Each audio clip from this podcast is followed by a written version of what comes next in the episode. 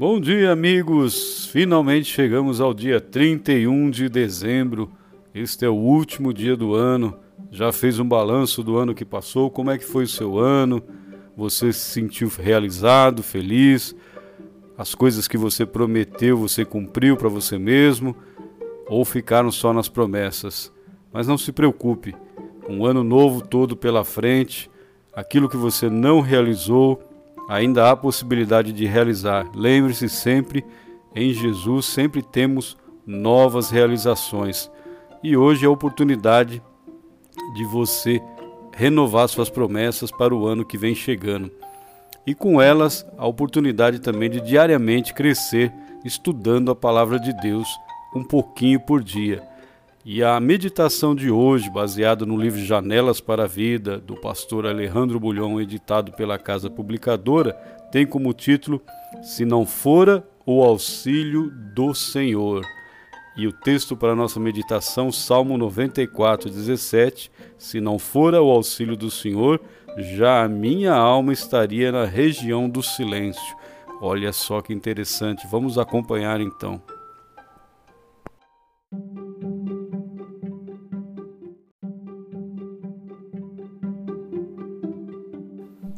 É, chegamos ao fim de mais um ano. É como se Deus recolhesse a folha que você escreveu ao longo de 12 meses, com seus erros e seus acertos, e lhe entregasse uma folha em branco para escrever uma nova história.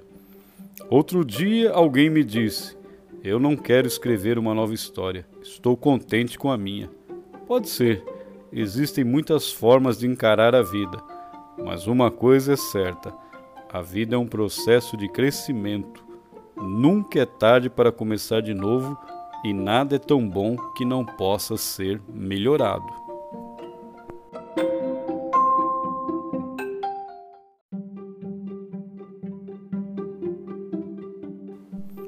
Este ano foi extraordinário para você?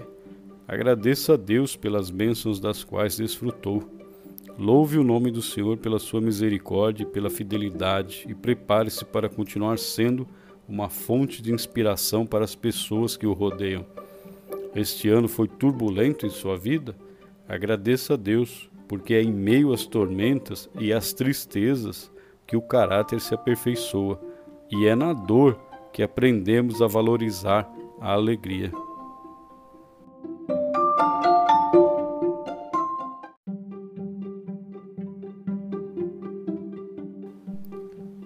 Salmo 94, Davi vê a fúria dos seus inimigos e, como todo ser humano, treme. Mas em seguida clama a Deus e agradece, porque fora graças ao amor de Deus que ele sobrevivera a todas as dificuldades que encontrara no caminho. No verso 19, ele disse: Nos muitos cuidados que dentro de mim se multiplicam, as tuas consolações me alegram a alma. Essa era a sua esperança. As agruras da vida não o desanimavam, porque o Senhor era a sua consolação.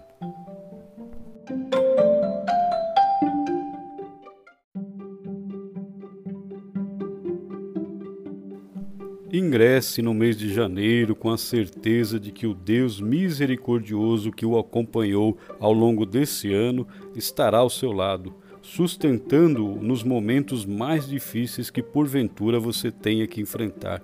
Segure o braço poderoso de Jesus, faça dele o centro da sua vida. Receba dele a inspiração e a sabedoria que precisa para viver uma vida próspera e feliz se os furacões das provações lhe tirarem tudo, não permita que lhe tirem a confiança naquele que nunca perde o controle do universo.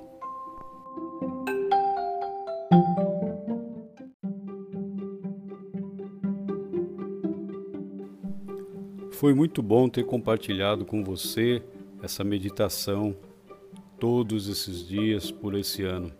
Cada meditação tocou a minha vida enquanto eu falava, enquanto eu compartilhava com você também.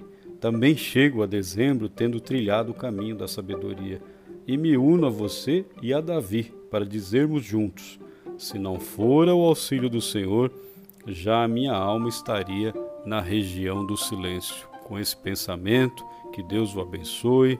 Se você não realizou seus projetos, não fique triste. Tem toda uma página em branco aí pela frente. 2020 está chegando. Coloque na mão do Senhor seus sonhos, seus projetos, na certeza de que juntos vocês vão conquistá-los. Que Deus abençoe sua família, que Deus abençoe seus filhos, que Deus abençoe os seus sonhos. Esteja na paz do Senhor Jesus e até amanhã, se Deus permitir.